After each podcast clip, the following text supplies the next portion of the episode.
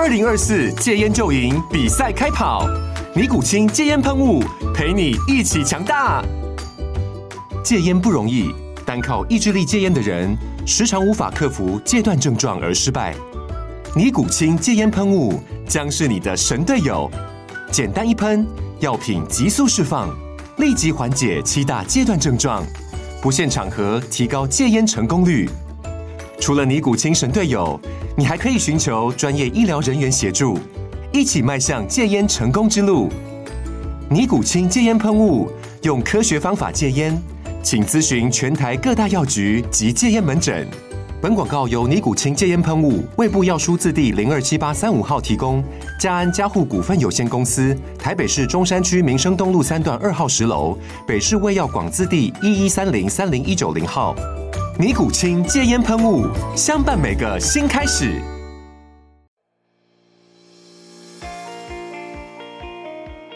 大家好，我是美股航海王，欢迎你们。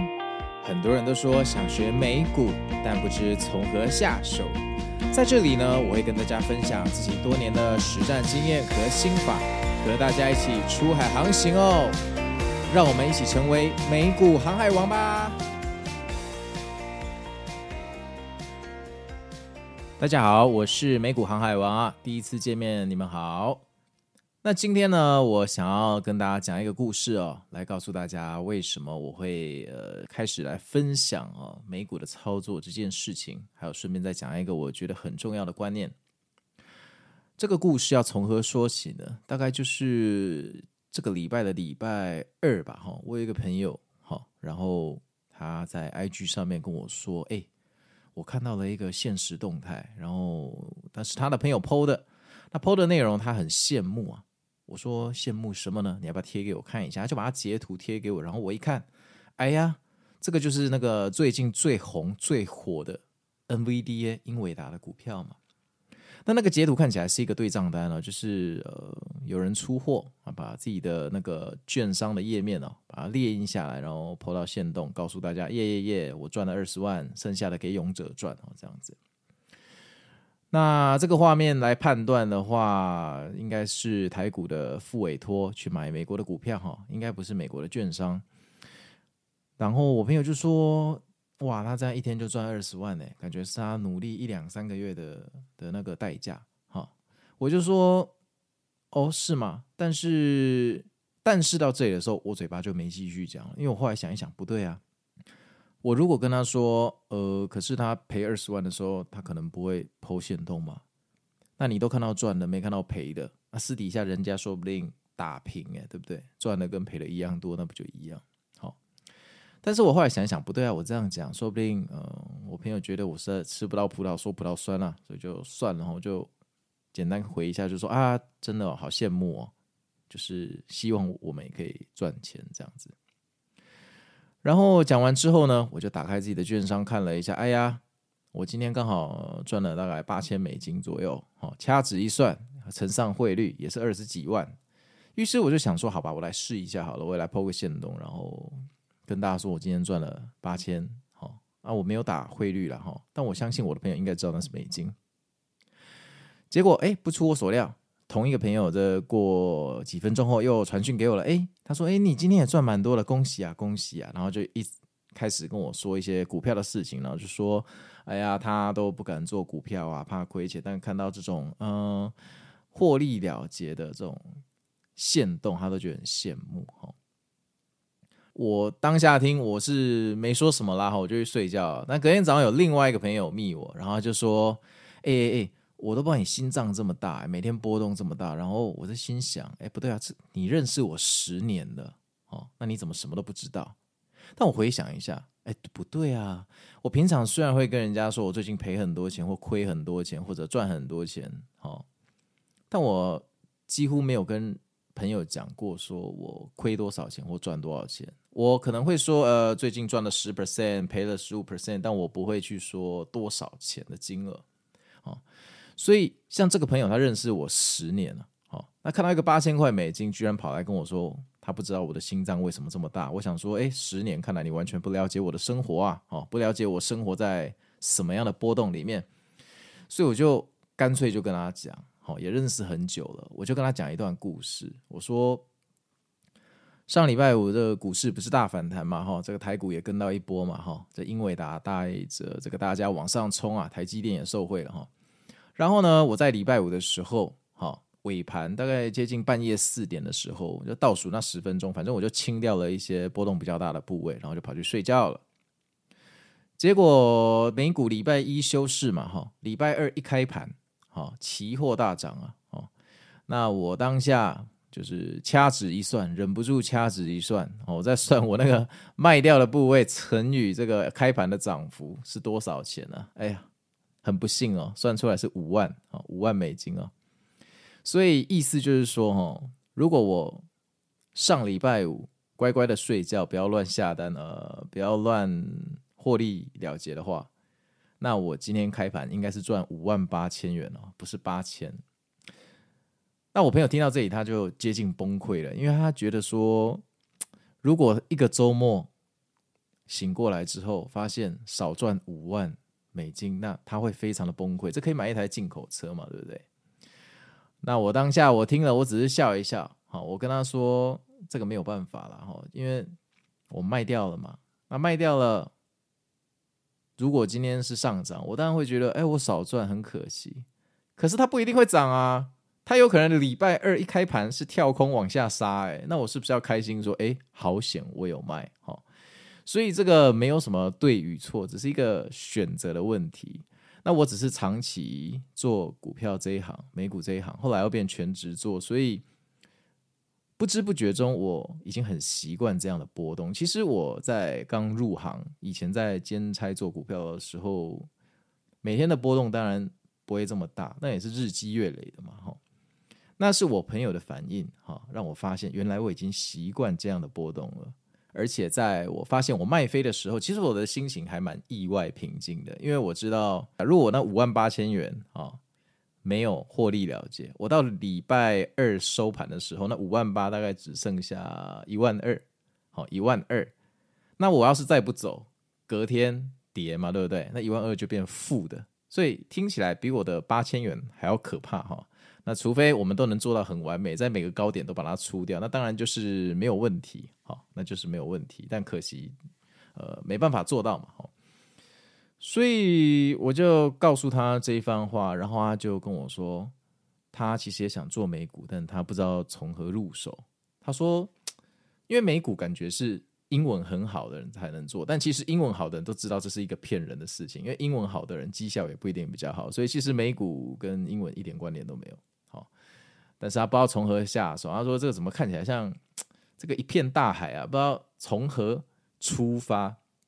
好然后刚好我还蛮喜欢《海贼王》这部漫画，我后来想一想，好吧，那我就这几天就是开始来，是不是做个粉丝团来跟大家分享一下这个多年来我在股市里求生啊，不要说赚钱，我们说求生哈，我们只求不要死掉就好了，因为在最近这几年其实股市相当相当的难做。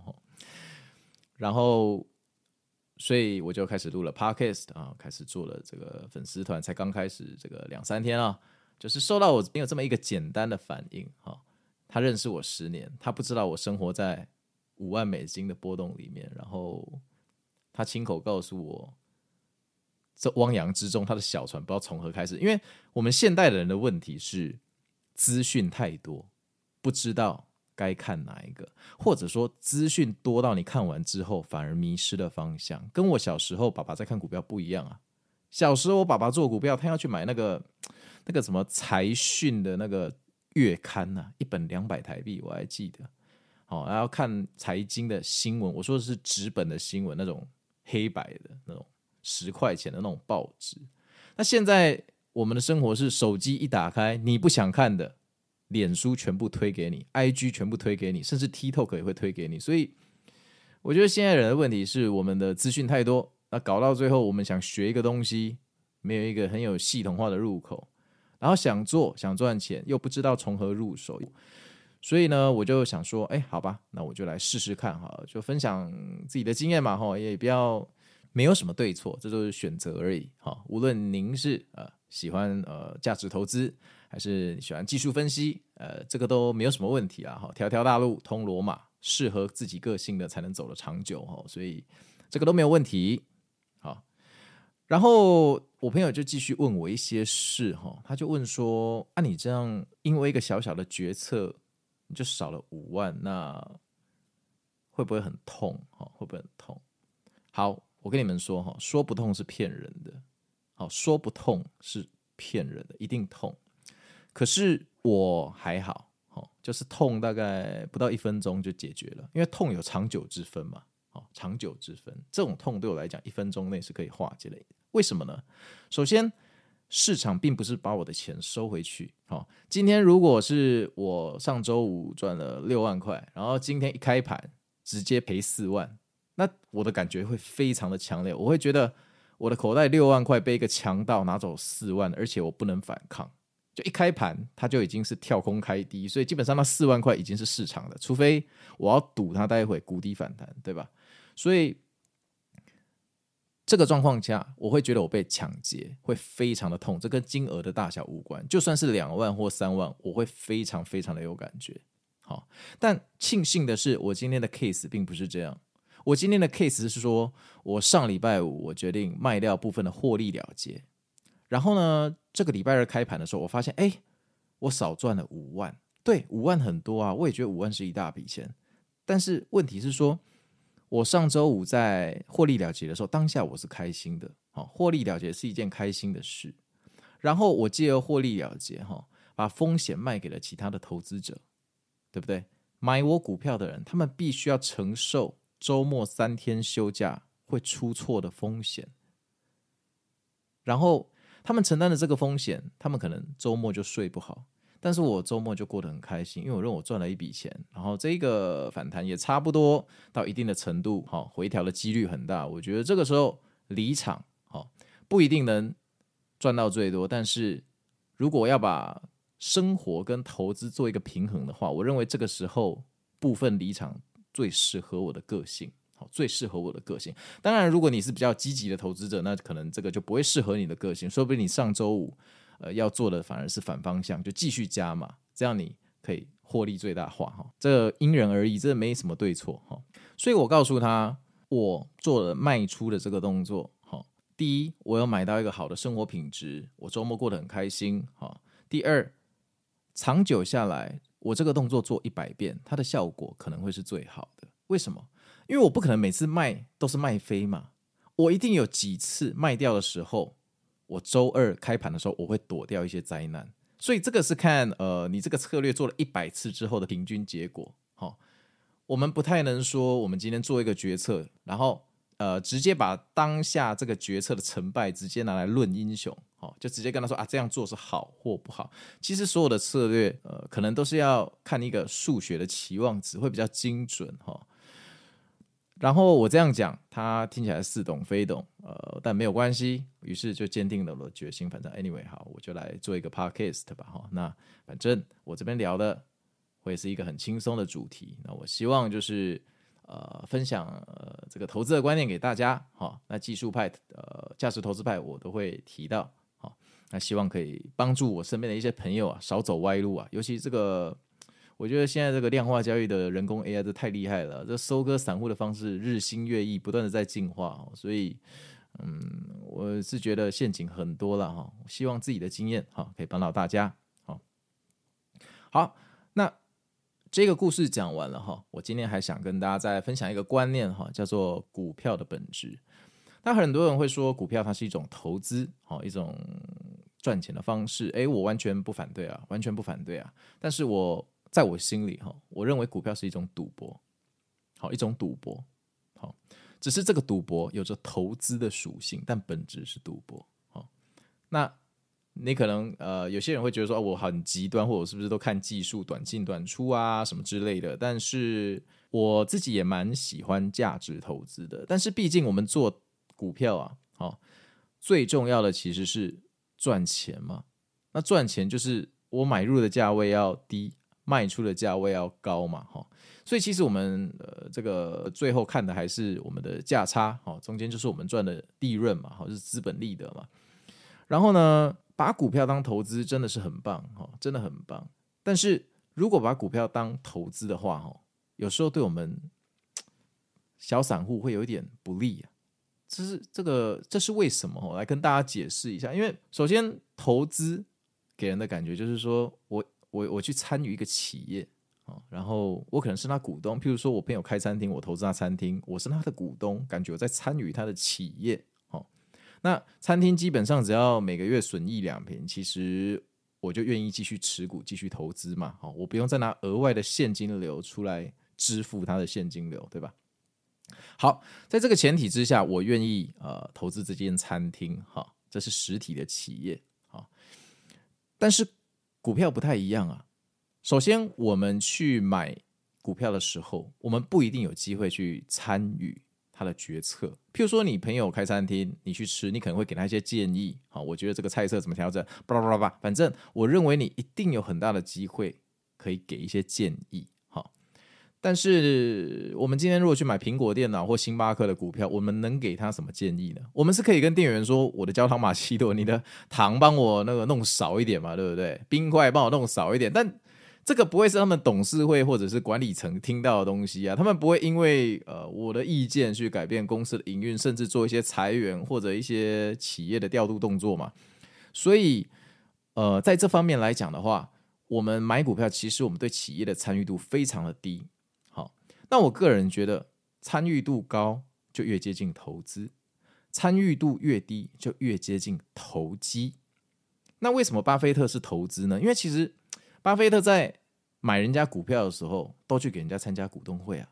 然后因为他持股很大，他在股东会的时候就去干预人家的内政啊。我们不要说干预啊，建议啊，建议。他真的有在参与人家的管理，给建议，而且真的人家有照他的方式去改。所以我觉得那样的做法确实我们可以称为投资，但是如果我们都没有参与，甚至我身边买股票的人，我从来没听过他们去什么什么那个，譬如说他去买了一个电子科技公司的股票，好像很少听到他真的去开董事会，因为其实你有买股票，人家会寄信请你来开董事会嘛，啊，连董事会都不去，你要怎么参与，对吧？根本没有什么参与感嘛。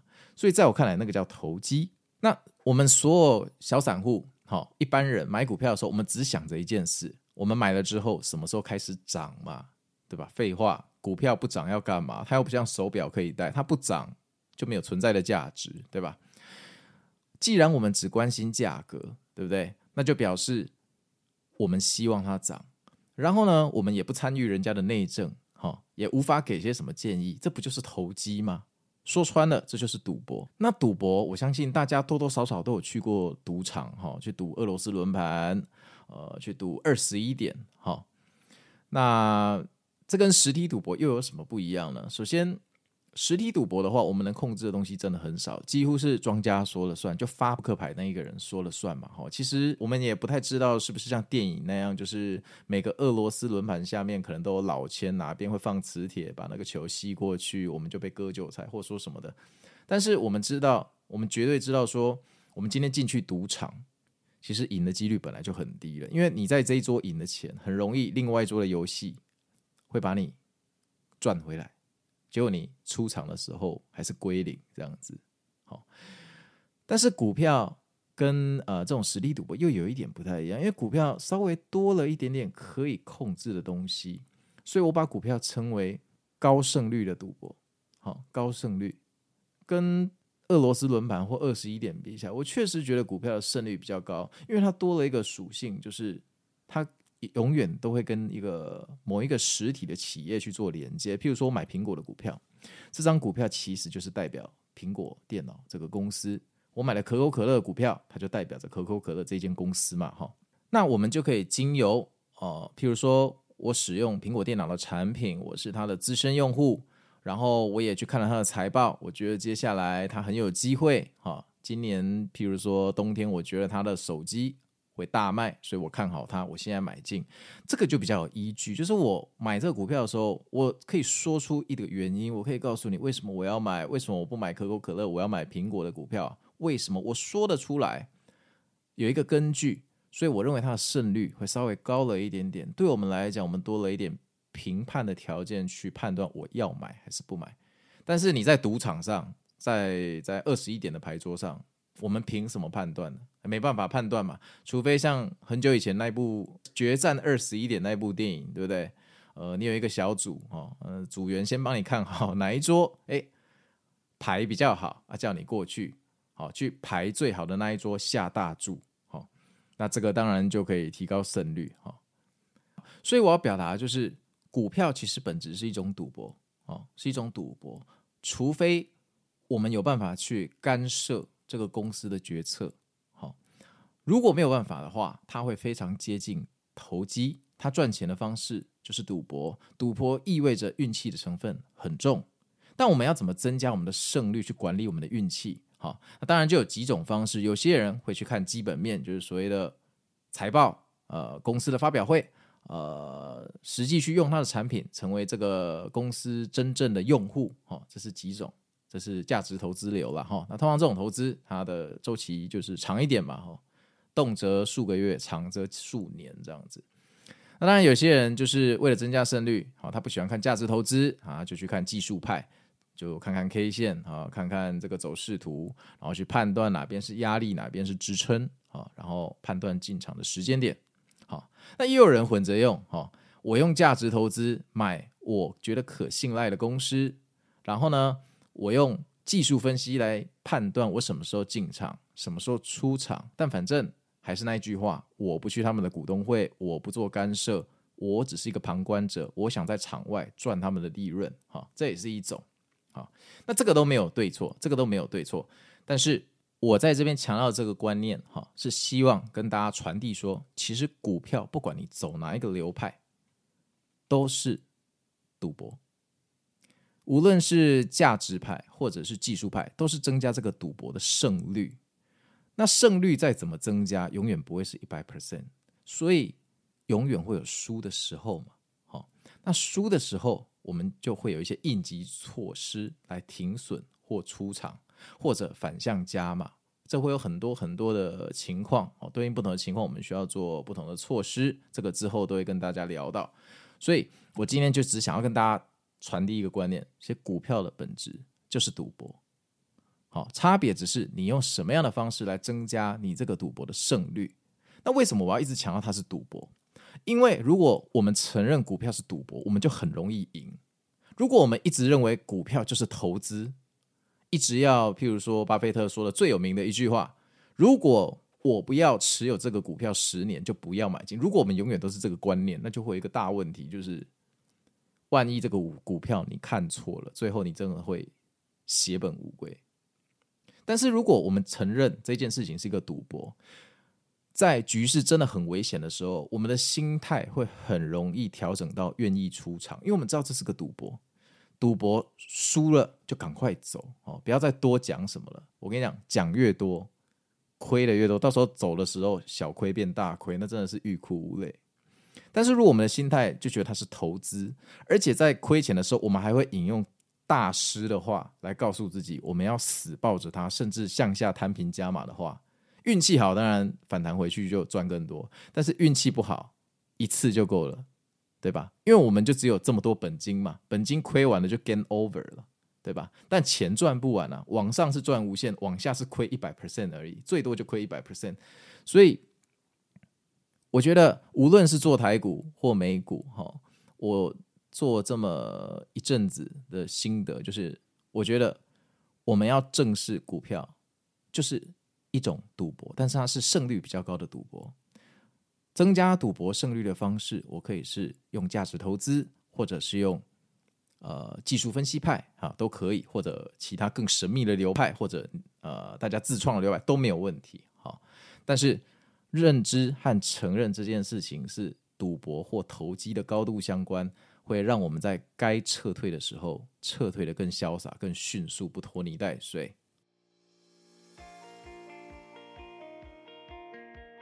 好的，这个就是我们今天的全部内容。在下一集呢，我会简单的跟大家介绍美股开户所需要的程序，还有如何进行美股的第一次交易。然后接下来会进入到我们的主题。买进你的第一支美股，但千万别爱上它。我是美股航海王，很高兴认识你们，我们下次见。